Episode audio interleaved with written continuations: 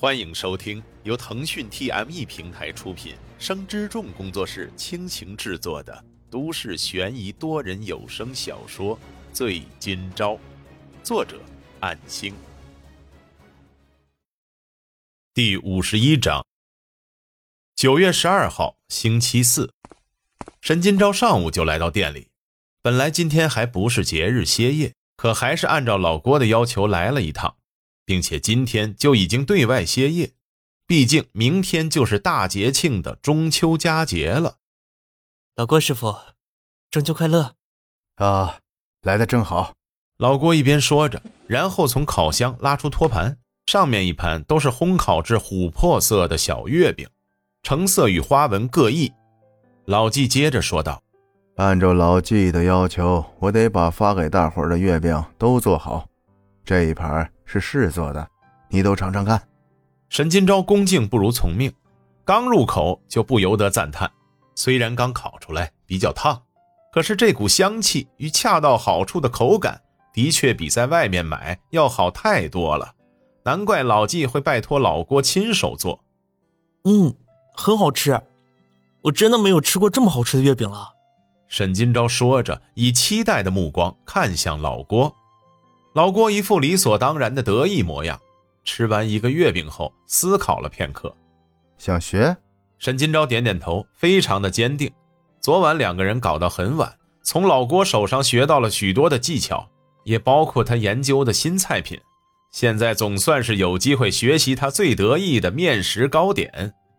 老郭只是笑了笑，也还没表态是否同意，说道：“先吃吧，多尝尝。”沈金钊一边品尝不同的花纹，一边在想：口味和口感都不一样，然而这却是同一批烤出来的。毕竟是亲眼看着老郭拿出来，为什么口感变化如此之大？老郭提出问题，沈金钊回答，把品尝的感受一一说出，然后还能说出一些细微的变化，似乎是在等沈金钊的下一句话。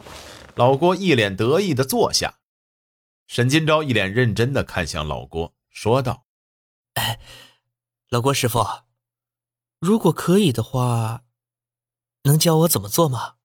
根据刚才的交谈后，老郭似乎下定了决心，起身说道：“你过来。”两个人来到了和面台子上，老郭再次说道：“还记得上次我教你怎么做包子的吗？”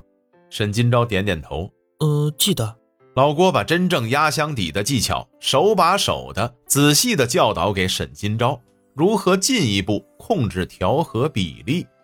直到两个小时过去，沈金钊总算没令老郭失望，做出了和老郭的面团几乎一样的成色。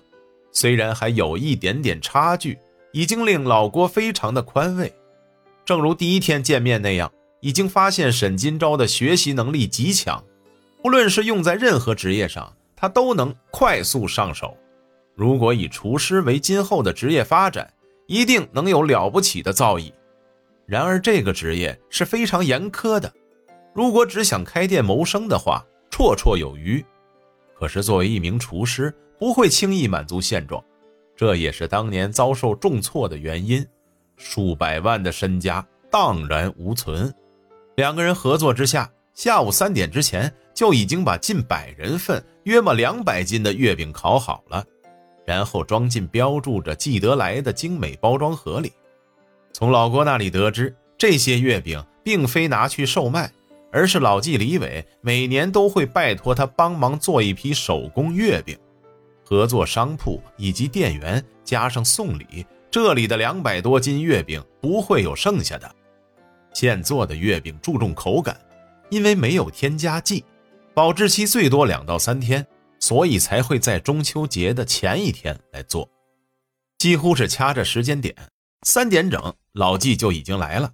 看着满满当当的礼品盒，几乎都已经装满，刚进来的老纪忍不住就吃起来了，不到一分钟就吃了两个，随后被老郭训斥道：“你再吃的话不够分量了，可别怪我，这没有多余的材料临时做。”没关系，反正每年我都留三斤自己吃。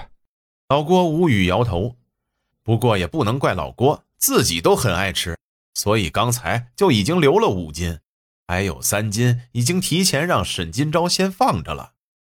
老纪连吃了三个，虽然每个只有三口左右，可还是意犹未尽，于是说道：“老郭，为什么你不打算做一批拿来卖呢？我敢保证，刚出来都能被抢光。”老郭摇摇头，这个问题没有正面回答老纪，斥责道：“吃好了吧？还不过来帮忙装盒？这些都是你要拿去送人的，当心来年我不帮你做。”老纪闻言惊得跳起来。赶紧戴上一次性手套过来帮忙。三个人有说有笑，期间老纪还被老郭调侃，他自己身为厨师，居然还要拜托自己帮忙弄这个。结果老纪很是憋屈，为了不得罪老郭，随后不得不奉承地说出了糕点是他的弱项，而且老郭的手艺这么突出，怎么能不好好发挥之类的话呢？直到所有的包装都已经搞定，并且搬运到车上。老纪直接给了老郭一个大红包，沈金钊想不到自己也有，没有任何拒绝的理由，恭敬地收下了这份好意。老纪走了之后，两个人回到厨房收拾，因为今天没有通知张姨，只能两个人亲手善后。难得看到老郭收拾厨房的手法，果然也是很稳重，因为平时老郭只维持灶台的整洁，很少见到他亲自出手整理厨房。这令沈金钊又增加了一些可把控的细节，全都是前辈的经验。虽然老郭嘴上不停的抱怨，应该让张姨过来收拾，然而沈金钊还是能看出来的，老郭是想把这些都交给他，对这位师傅的感激，尽管已经多次表示感谢，更多的也只能继续放在心里了。随后，他骑车来到乔可奈的学校附近，把自行车停好。打算一会儿和他坐公交车回家，等过完中秋节送他来上学之后再骑车回去。尽管是如此打算的，可是，在学校附近几乎是偶遇的那般，见到了一个熟悉的不能更熟悉的朋友——莫金尊。不，已经不再是朋友了。莫金尊见到沈金钊之后，把太阳眼镜摘下，看着眼前这个沈金钊。已经比上一次见到时还要晒黑了不少，无论是从哪一个方面来看，只能用寒酸来形容这位老同学。莫金尊走上前，沈金钊避无可避，只希望乔可奈别在这个时候过来。看来你过得很充实啊，没想到你也算是挺有本事。可你一个刚被审判过的罪人，还那么光明正大，是不是你对自己犯下的罪行没有丝毫的罪恶感呢？